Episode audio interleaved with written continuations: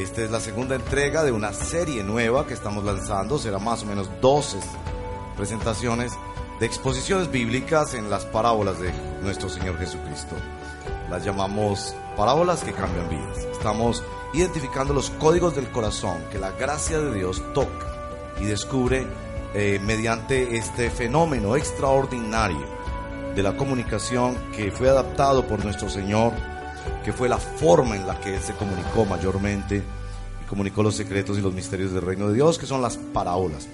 Les invito entonces a abrir sus Biblias en la página 612. Página 612 en las Biblias que disponemos acá para nuestra lectura pública. Página 612 me refiero a Mateo capítulo 18, verso 21 al 35, conocida como la parábola de los dos deudores o la parábola del siervo despiadado. Eh, en la oración vamos a introducir algunos aspectos pastorales también de la oración antes de presentar la exposición bíblica. Mateo capítulo 18, verso 21. Leo para el beneficio de todos nosotros. Pedro. Pedro se acercó a Jesús y le preguntó, Señor, ¿cuántas veces tengo que perdonar a mi hermano que peca contra mí? ¿Hasta siete veces? No no te digo que hasta siete veces, sino hasta setenta y siete veces, le contestó Jesús. Por eso, por eso, el reino de los cielos se parece a un rey que quiso ajustar cuentas con sus siervos. Al comenzar a hacerlo, se le presentó uno que le debía miles y miles de monedas de oro como él no tenía con qué pagar, el Señor mandó que lo vendieran a él, a su esposa y a sus hijos, y todo lo que tenía para así saldar la deuda. El siervo se postró delante de él. Tenga paciencia conmigo, le rogó, y se lo pagaré todo. El Señor se compadeció de su siervo, le perdonó la deuda y lo dejó en libertad. Al salir, aquel siervo se encontró con uno de sus compañeros que le debía cien monedas de plata. Lo agarró por el cuello y comenzó a estrangularlo. Págame lo que me debes, le exigió. Su compañero se postró delante de él. Ten paciencia conmigo, le rogó, y te lo pagaré. Pero él se negó. Más bien fue y lo hizo meter en la cárcel hasta que pagara la deuda. Cuando los demás siervos vieron lo ocurrido, se entristecieron mucho y fueron a contarle a su señor todo lo que había sucedido. Entonces el señor mandó llamar al siervo. Siervo malvado, le dijo, le increpó, te perdoné toda aquella deuda porque me lo suplicaste. ¿No debías tú también haberte compadecido de tu compañero, así como yo me compadecí de ti? Y enojado su señor lo entregó a los carceleros para que lo torturaran hasta que pagara todo lo que debía. Así también mi Padre Celestial los tratará a ustedes, a menos que cada uno perdone de corazón a su hermano. Esta es la palabra del Señor. Oremos. Es muy difícil, Señor, leer sin pensar mucho en nuestras historias. Muchos de nosotros hemos pasado años, décadas, odiando en nuestro corazón lleno de resentimiento y de amargura como un veneno que lo contamina todo. A personas que hicieron daño a nuestras familias o a nosotros mismos a personas distantes que le han hecho daño a Colombia, a personas muy cercanas que le han hecho daño a nuestros seres queridos. Llegamos ante esta escritura profundamente conmovidos al reconocer nuestro corazón lleno de resentimiento que nos enferma, que nos contamina, que ofende tu gloria. que no se corresponde con quién eres tú, ni con lo que tú has hecho y con lo que tú no has hecho con nosotros. Al leer esta escritura, Señor, como familia de la fe, te pedimos misericordia. Nosotros anhelamos practicar un cristianismo lleno de gracia, como lo que tú has hecho con nosotros. Nosotros no queremos ser una iglesia que señala y acusa y que pelea. Nosotros necesitamos desesperadamente tener el corazón de nuestro amado Señor Jesucristo que desde la misma cruz dijo, perdónalos. Ellos realmente no saben lo que hacen. Nos encontramos con esta imposibilidad de nuestro corazón. Ayúdanos, por favor. Ven Espíritu Santo, tú que aplicas la obra perfecta del Señor Jesucristo, ven sobre nosotros, te lo pedimos. En el nombre de Jesús. Amén. Hermanos y hermanas, la introducción de este pasaje es marcada por dos cosas. La primera es la pregunta de Pedro.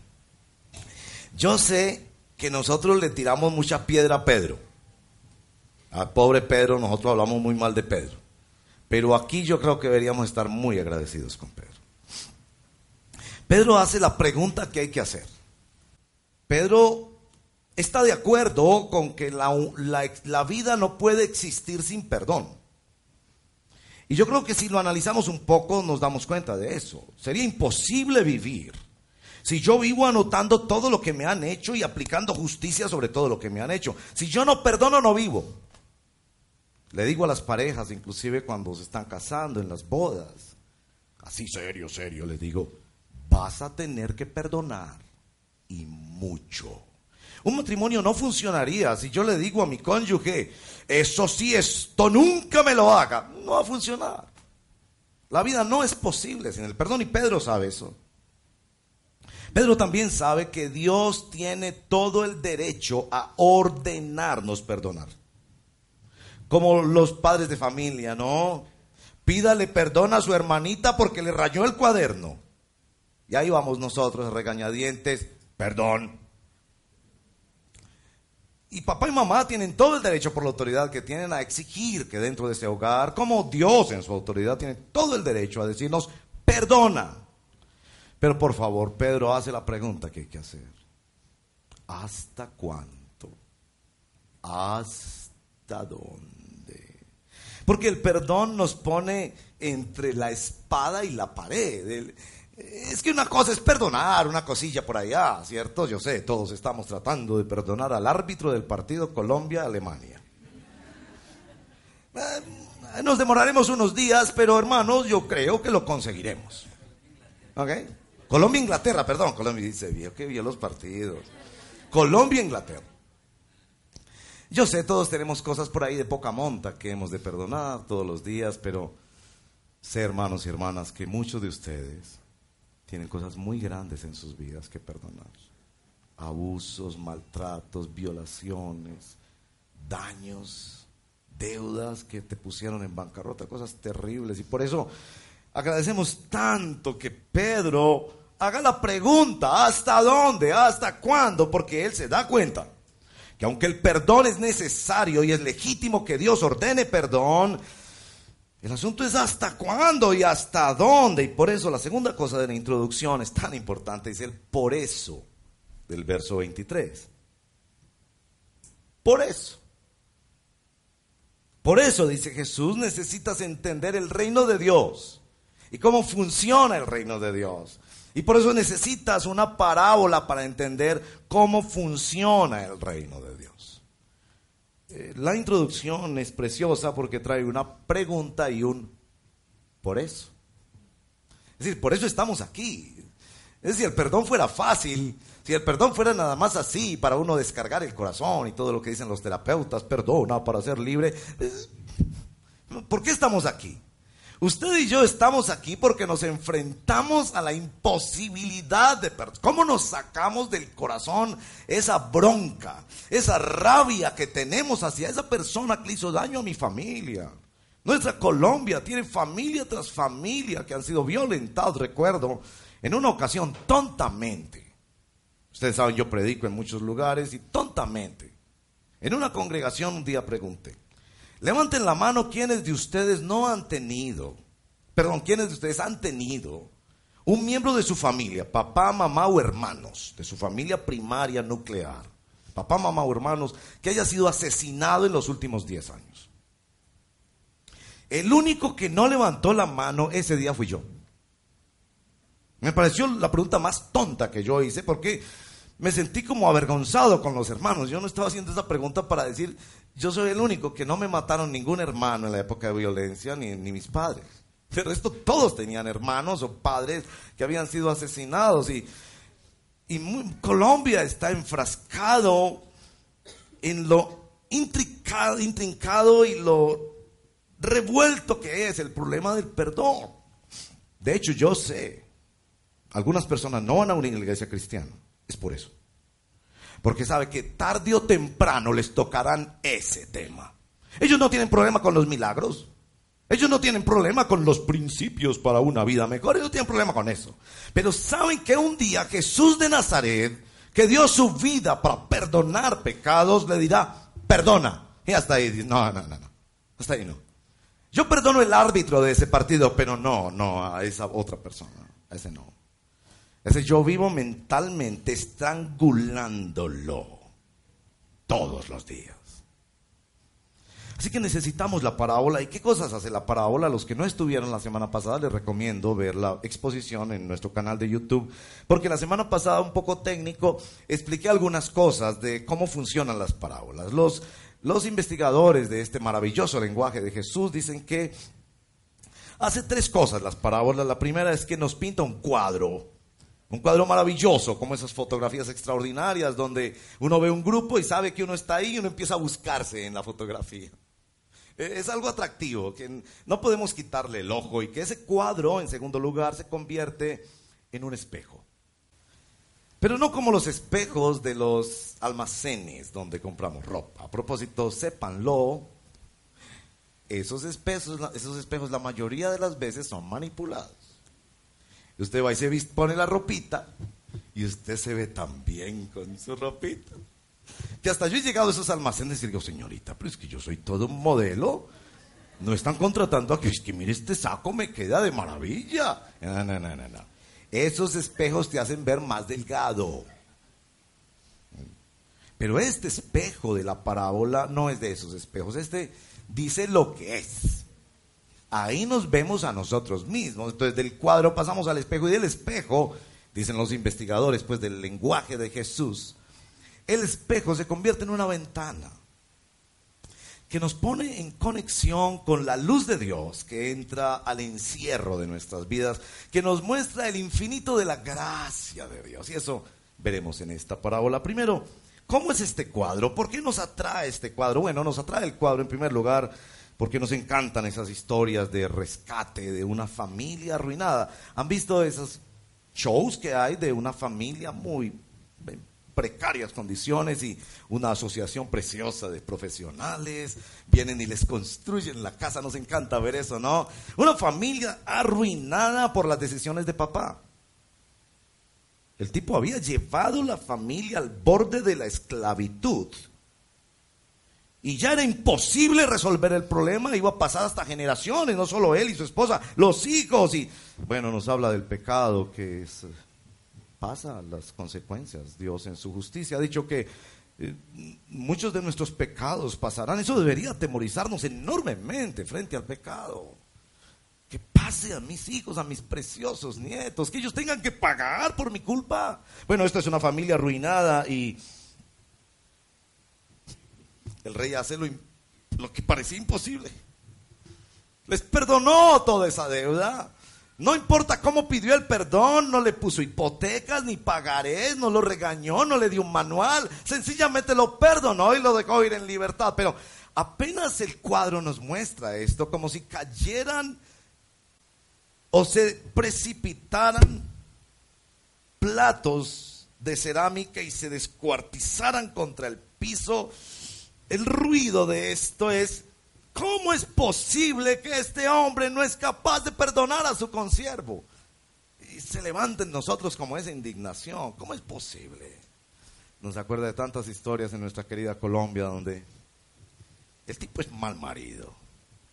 Le ha pasado mujeres por el frente toda la vida. Se ha bebido la plata de la leche de los bebés de la casa. Maltrata a su mujer, ni siquiera la respeta. Y un día llega del trabajo cansado, la mujer se le quemó el arroz y la enciende a golpes. Por Dios. Ella te ha perdonado toda la vida esto. Y no es que me quemó el arroz. Y nosotros decimos, no, no, no, no, no, esto no cuadra, esto no está bien. ¿Qué fue lo que pasó aquí? Este hombre, noten, ni siquiera pidió perdón. Y por ahí uno empieza a entender un poco el asunto de lo que quiere decir Jesús. No pidió perdón, como muchos de nosotros, ¿no? Pedimos disculpas. Ofrecemos generosamente excusas. Pero la palabra perdón es un aliento que jamás ha pasado por nuestras bocas. Bueno, él pidió fue plazo. Téngame paciencia y yo le pagaré todo. El punto es este, en este cuadro no valoró ni entendió el perdón del rey. Lo peor de todo, no vivió a la luz de ese perdón. Bueno, hasta ahí es un cuadro extraordinario. Nosotros juzgamos el cuadro, está bien pintado, está mal pintado y ahí tomamos nuestras decisiones. Pero el cuadro se convierte en un espejo, en un espejo que nos atrapa. Esto es lo que nos atrapa de esta historia. Primero, nuestra reacción como los consiervos de este hombre, nuestra primera reacción es la tristeza. Nos entristecen estas historias de falta de perdón, ¿no? Nos decimos, ¿por qué es esto? Nos indigna y entonces corremos a decirle al rey como los consiervos también, pero estén conmigo, también empiezan a surgir en nosotros algunas preguntas. A ver, no es posible, yo sé que soy un poco especulativo, no es posible que este hombre pensó hacer moñona. Es decir, salió de la presencia del rey con la deuda perdonada, pero con las manos vacías. Y se encuentra un amigo que le debe plata y dice, esta es la oportunidad. Porque puedo llegar, dicen que era más o menos dos millones de pesos, puedo llegar donde mi esposa y decirle, mi amor y familia, somos libres de la deuda y aquí tengo dos millones. Como todos los seres humanos que nos gusta justificarnos a nosotros mismos, ser los que pagan las deudas, eh, es que por favor, se le había resuelto el pasado, pero el futuro.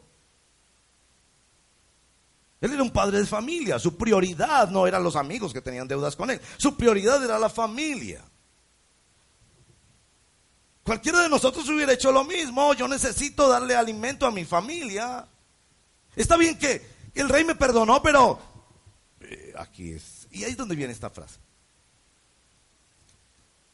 Una cosa es una cosa y otra cosa es otra cosa. Si a mí Colombia me perdona la deuda hipotecaria, imagínense eso. Le llega a usted la carta y usted apenas está empezando a pagar. Y le aparece una carta. Mire, Colombia como un acto de solidaridad con las familias colombianas le ha escogido a usted para condonarle totalmente su deuda, por favor pase para el proceso de escritura. ¡Uh, lindo!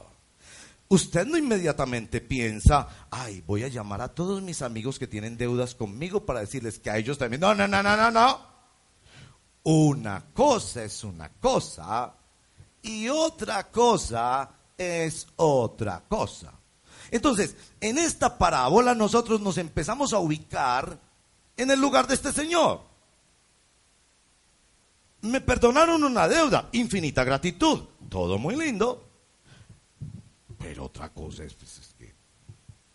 Y después nos dicen que ese rey se asemeja, porque es una parábola, a Dios.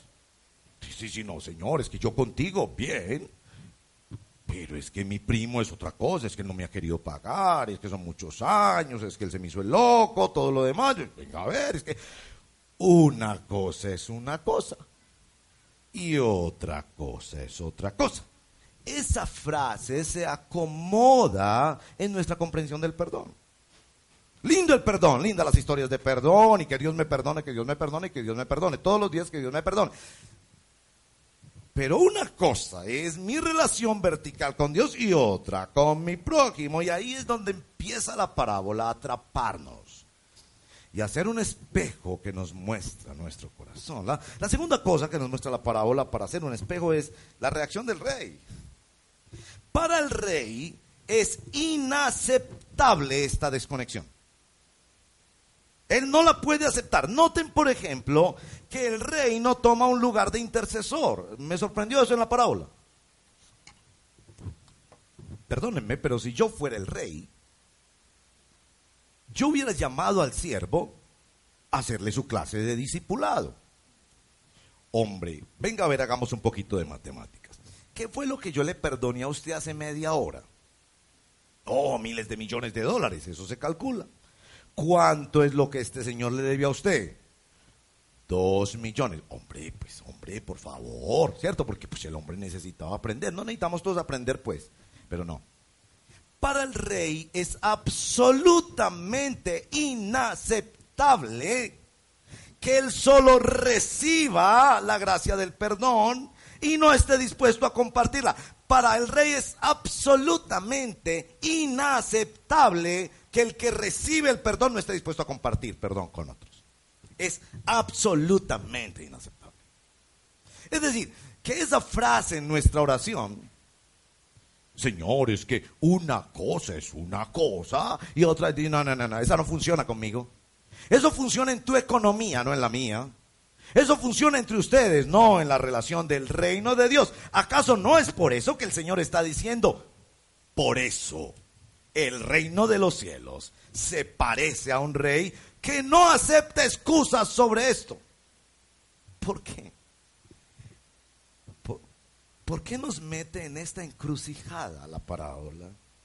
Porque estamos de acuerdo, cuando leemos sobre todo las escrituras, estamos de acuerdo, que yo necesito, que tú necesitas un perdón incondicional, ilimitado, eterno. Claro que lo necesito.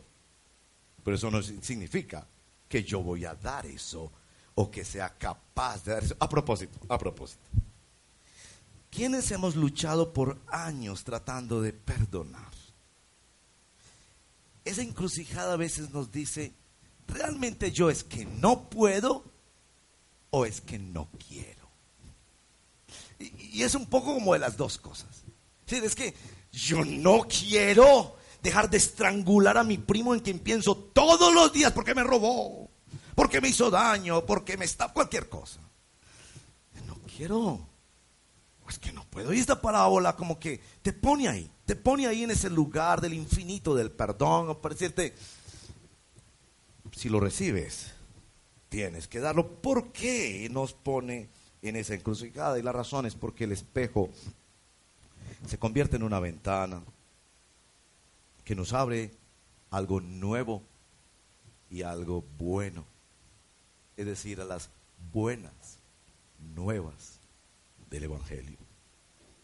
La historia protege dos elementos esenciales del Evangelio. Ahora, debo decir eso porque porque uno de los consejos que nos dan a los estudiantes de las parábolas, y todos somos estudiantes de parábolas, es que nunca esperemos que en una parábola va a estar toda la doctrina cristiana, ni todos los principios de la vida cristiana. Por ejemplo, no pensemos que la historia del hijo pródigo significa pautas para crianza de niños. Entonces, siempre que un niño haga algo malo, hágale una fiesta, compre un vestido, déle una anilla, no, En la parábola nos cuenta algo del reino de Dios. ¿Qué es lo que nos cuenta esta parábola? ¿Qué es lo que quiere proteger tan celosamente ese rey? Miren bien, primero, lo que Pablo llama más adelante en Romanos la justificación por la fe.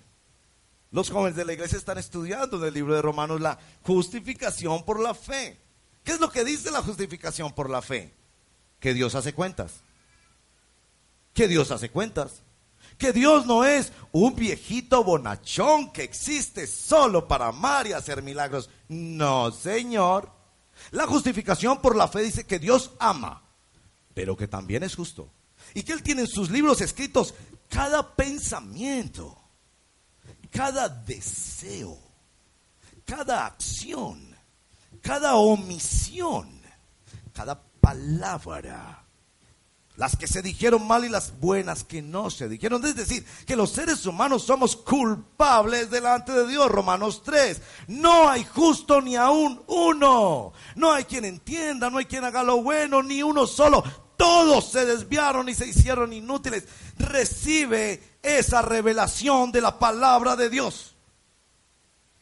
Que como un espejo te dice, eres pecador. Tú no tienes esperanza delante de Dios. Quizás delante de la gente pareces un buen tipo. Vale, delante de la gente. Porque las secretarias de esa oficina no vieron lo que estabas pensando. Porque tus compañeros de trabajo no saben los que estás deseando. Porque ellos no pueden llevar esas cuentas. Pero Dios, la justificación por la fe señala que no podemos justificarnos delante de Dios, que solo podemos ser justificados por un acto de gracia soberana de Dios, que Dios encuentra otra forma porque el hombre es absolutamente incapaz. Salmo 130, verso 2, porque en ti hay perdón. Si tú miraras los pecados, Salmo 130, si Señor miraras los pecados, ¿quién se pudiera estar de pie? Pero en ti hay perdón. Este rey ha creado una forma de justicia basada en la obra de Jesús y eso es lo que la parábola quiere defender. Que solo puedes estar de pie delante de Dios basado en una obra de gracia soberana de Dios, no por tus buenas obras o méritos o deseos o buenas intenciones y buenas palabras. Bien, esta parábola nos abre al universo de la gran doctrina reformada de la justificación por la fe. El pecador puede ser justificado solamente por la fe. ¿Por qué por la fe? Porque es el único recurso que tiene el pecador para decir, yo no puedo, ayúdame tú. Y esa misma fe es un regalo del Señor. La segunda cosa que quiere proteger esta doctrina para mostrarnos el universo de la gracia de Dios, la ventana del infinito del amor de Dios, es que este tratamiento solo se puede basar en la gracia de Dios. Es por fe para que sea por gracia. No está basado en tus méritos. Yo tengo la sospecha en esta historia de que el hombre que fue perdonado de esa inmensa, infinita deuda, él pensaba, no, la semana entrante vuelven y me llaman a pedir cuentas. Entonces yo necesito recoger alguna platica. Él no había creído que era posible que toda su deuda infinita fuera perdonada. Era perdonada por la gracia de Dios. Por eso esa fe tiene que ser un regalo de Dios, porque ¿cómo hago yo para creer? Por favor, que todo mi pasado, presente y futuro de pecado es perdonado. Miren que si, hasta me mandan la carta de Bancolombia diciendo, señor, acérquese a una de nuestras oficinas para su deuda hipotecaria. mire, no, no, no, yo llamo a 50 personas primero yo me voy para allá. Yo, mi primera reacción, no, no, no, no, no, eso es un juego de niños, de esos, de esos mensajes tontos que hay por ahí navegando en la internet, no, no, no, no, no. Aun cuando me lo diga el gerente, no, no, no, no. Al siguiente mes estoy esperando que me llegue otra vez la deuda hipotecaria. Es, es imposible para el ser humano en sus propias capacidades aún creer que, que Dios pueda perdonar por pura gracia, por el puro afecto de su voluntad nuestros pecados. Pero escuche bien, como dijo Bonhoeffer, esta no es gracia barata. La gracia barata por Bonhoeffer era la gracia en la que el ser humano es solo receptor. Esta es gracia que te hace no solo objeto, receptor de la gracia, sino también objeto, transmisor e instrumento de la gracia de Dios. Esto es muy importante para entender esta historia. Si la gracia llega de verdad, se multiplica. Si realmente creyó en el perdón de sus pecados, los pecados que los demás hayan hecho contra mí jamás serán siquiera comparables contra los que yo le he hecho contra Dios. Ahí hay una cosa esencial en la contemplación de la doctrina de la justificación por la fe. No puede ser gracia barata. Dios me perdona, Dios me perdona. Vamos a evidenciar si es verdadera gracia cuando nos toque perdonar a otra persona. ¿Quieres entender el Evangelio? ¿Quieres saber si estás en el Evangelio? Cuando alguien te hiera y vengas a, Jesús a decir, Señor, lo que tú me perdonaste a mí era infinitamente mayor que cualquiera, repito, cualquiera cosa que un ser humano me pueda hacer. Así que yo no estoy en posición aquí de decir, no puedo perdonar. No, no, no, no. Es la misma gracia de Dios que nos convierte en instrumento de la gracia de Dios. Y esto debo enfatizarlo, hermanos y hermanas, porque la pregunta de Pedro es tan importante, porque podríamos a esta altura cambiarla a esta pregunta. ¿De dónde sale la fuerza para perdonar? Todos sabemos, por experiencia personal, pero también porque los relatos de perdón nos encantan que quien perdona entra de alguna manera en contacto con algo sobrenatural. Bueno, la respuesta de dónde sale la fuerza para perdonar tiene, digamos, hay dos respuestas. Hay una respuesta humana, una respuesta del Evangelio. La respuesta humana es que el ser humano hace cálculos de futuro, por ejemplo, la mujer que perdona al marido después de una infidelidad diciendo, mire, mi futuro está con él. ¿Yo qué quiero? Un tipo que se me vaya, hace los cálculos y piensa, mi futuro es mejor si yo lo perdono, entonces lo libero, vivo mejor. Hay ciertos cálculos de conveniencia. Otros hablan del tema del desarrollo personal, que cuando uno perdona efectivamente aspectos de la personalidad y de la vida se liberan y son uno es como más saludable cuando aprende a perdonar, etcétera. Y también este asunto de, de la fuerza interior. Mire, yo no quiero negar que en la gracia común de Dios es posible que seres humanos eh, perdonen. Y lo vimos en nuestras generaciones pasadas, cuando nuestras abuelas, madres, bisabuelas perdonaron eh, papás horribles que las maltrataron, que se fueron y abandonaron y regresaron ya viejitos para que ellos los cuidan. Entonces yo no quiero negar que es posible ver esa gracia común de Dios y personas que perdonan. Sin embargo, quiero decir esto. La defensa y la presentación que hace del Evangelio esta parábola me hace decir que el cristianismo, el que se confiesa cristiano, cree que hay solo una fuente de perdón, que esa fuente es sobrenatural y que la única fuente de perdón es Dios. Es decir, que su lucha con el perdón Muchas veces es porque usted está pensando en que usted tiene que ser fuerte para perdonar, que usted tiene que ser bueno para perdonar. Cuando el cristiano dice, no, yo no soy capaz de perdonar, simple.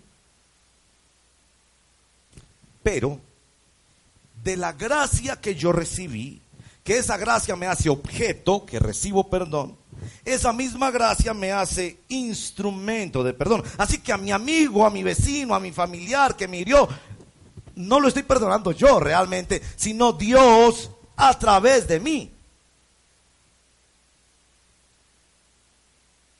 Es decir, que el cristiano nunca dice, haciendo el esfuerzo, y mucho menos se siente orgulloso no, yo he perdonado, no, eso yo lo perdono, no. El cristiano se da cuenta todos los días que es incapaz de perdonar, que es imposible lo que le están pidiendo que podría llegar a tres, como era la costumbre en los tiempos de Pedro, y de pronto llegar a siete para quedar un poquito mejor, pero hasta setenta veces siete, nada, nada. Es decir, que el cristiano tiene que regresar a la misma fuente de perdón, justificación por la fe, para venir al hermano, amigo que le pecó contra él y decirle, te estoy dando un poquitico de lo que yo recibí. No hay lugar para el orgullo, hay lugar para la contemplación de la obra de Cristo. Miguel de Unamuno se convirtió contemplando el cuadro del Cristo de Velázquez, Cristo crucificado, su hermoso poema que lleva ese título, El Cristo de Velázquez, la conversión de Miguel de Unamuno, famoso filósofo español. Claro, es la contemplación de lo que costó mi pecado, de la gravedad de mi pecado, lo que me hace tener más gratitud y menos juicio. Crezco en gratitud a mi Dios por lo que perdonó. Por eso aquí, una y otra vez, ven en nuestras canciones, ¿lo han notado ya? Nuestras canciones, una y otra vez, regresan al hecho de la cruz, al hecho de la muerte expiatoria y propiciatoria de nuestro Señor Jesucristo. ¿Por qué? Porque es en la conciencia y en la memoria de lo que era mi deuda que se hace posible que yo perdone. Y que no me siento orgulloso por perdonar o manipulador porque perdoné, no. Yo me siento sencillamente como un individuo que está transmitiendo una migajita de lo que recibió. Bueno, y hay tantas historias de perdón. Este libro precioso que queremos poner a disposición de ustedes el día de hoy. La libertad que la gracia de Dios da para perdonar. Escrito por nuestra querida hermana Nancy Lee que hemos compartido mucha literatura de una hermana preciosa que escribe para la gloria de Dios, lee, la escritura. Ha cotejado en este libro historias de perdón. Página 116, la historia de Josh McDowell, el famoso conferencista y apologeta cristiano, que fue maltratado por un padre alcohólico que golpeaba a su mamá, que dejó su familia destrozada y expuesta a muchos maltratos. Él mismo, a causa de eso, fue violado repetidas veces. Cuando se encuentra con Cristo, él tiene que perdonar a su papá. Y es muy honesto, él dice, yo no quería. De hecho, él planeó toda la vida matarlo. Hasta que logra ver cómo la gracia de Dios le hace instrumento para entregarle a su papá y cuenta su historia que ustedes podrán leer detalladamente. Aquí también en este libro está la historia de Mary Roberts Monville, eh, famosa por la historia trágica de la matanza ocurrida en ese pequeño pueblo de Pensilvania en el año 2006. Nicole Mines se llama el pueblito. La comunidad de los Amish, estos hermanos que se mantienen como viviendo en el siglo XIX todavía, ellos no aceptan tecnología, no se toman fotos y demás. Usted puede criticarlos mucho por eso, pero en este punto. El asesino entra a la escuela, le dispara a 10 niñas, 5 mueren, 5 quedan gravemente heridas, después él se suicida un grupo de Amish vinieron a la casa a preguntar por Mary. Fueron recibidos por el padre. Ella no se atrevió a salir. Llena de reporteros, esto fue noticia nacional, ella se escondió donde sus padres. Al marcharse los hombres Amish que fueron después de la matanza a ver la viuda, la esposa del asesino. El padre le explicó a Mary Mary, ellos han venido para interesarse por el bienestar tuyo y el de los niños, también por el nuestro. Preguntaron si estás bien, si los niños están a salvo y si pueden ayudar en algo. Ella tenía tres niños cuando el esposo hace este terrible asesinato. Cada uno de estos hombres tenía niñas en la escuela. ¿Puedes creer que hayan venido hasta aquí preocupados por nosotros? Querían que supiéramos que ellos han perdonado a Charlie, si se llamaba el esposo asesino. Y que ese perdón se extiende a nosotros también.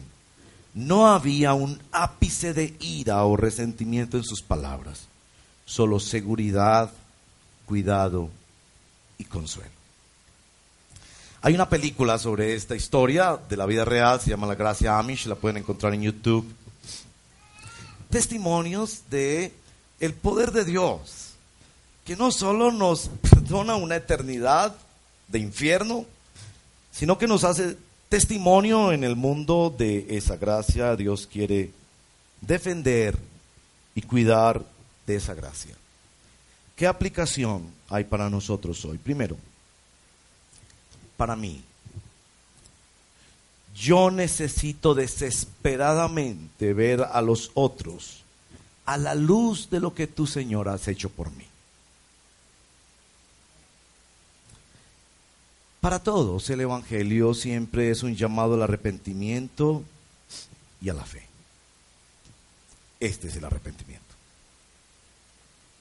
Si tú crees que lo que alguien te hizo a ti es más grave que lo que tú le hiciste a Dios, entonces eres llamado a arrepentirte. El arrepentimiento es un cambio de mentalidad. Y este es el cambio de mentalidad. Cuando por la gracia del Evangelio tú te das cuenta lo que yo hice contra la gloria y la majestad de Dios es infinitamente grande y tan grande que nada de lo que me hayan hecho a mí se puede comparar. Cuando esa gracia del arrepentimiento viene a tu vida, vienes a los pies de Cristo, lo amas por lo que Él ha hecho por ti y te conviertes en instrumento de la gracia de Dios. El Evangelio también nos llama a la fe. El Evangelio nos llama a la fe. A creer que por la obra de Jesucristo mi deuda es infinitamente mayor que lo que yo pudiera pagar, pero que Cristo la pagó por mí. Que puedo vivir la gracia. En el Evangelio yo acepto ser objeto de la gracia de Dios. Cuando escribí eso en mis notas, pensé, qué linda es la palabra objeto. Porque es cierto, yo soy objeto en el sentido, como Lutero dice, de la justicia pasiva. Yo solamente recibo perdón y ya. No se me piden promesas, no se me piden pagarés, ni, hipotecas, ni, ni... Solo me dicen, recíbelo. Tú eres objeto que recibe la claridad de Dios. Pero la palabra objeto también quiere decir objeto. Instrumento. Medio. Cuando yo acepto ser objeto de la gracia de Dios, porque no puedo pagar por mis pecados, me convierto simultáneamente, por la gracia de Dios, en instrumento de la gracia de Dios. ¿Quieres saber si eres cristiano? Mira ese instrumento funcionar. El que es objeto pasivo de la gracia de Dios se convierte en instrumento activo en las manos de Dios para ofrecer a otros una migajita de todo lo que ha recibido.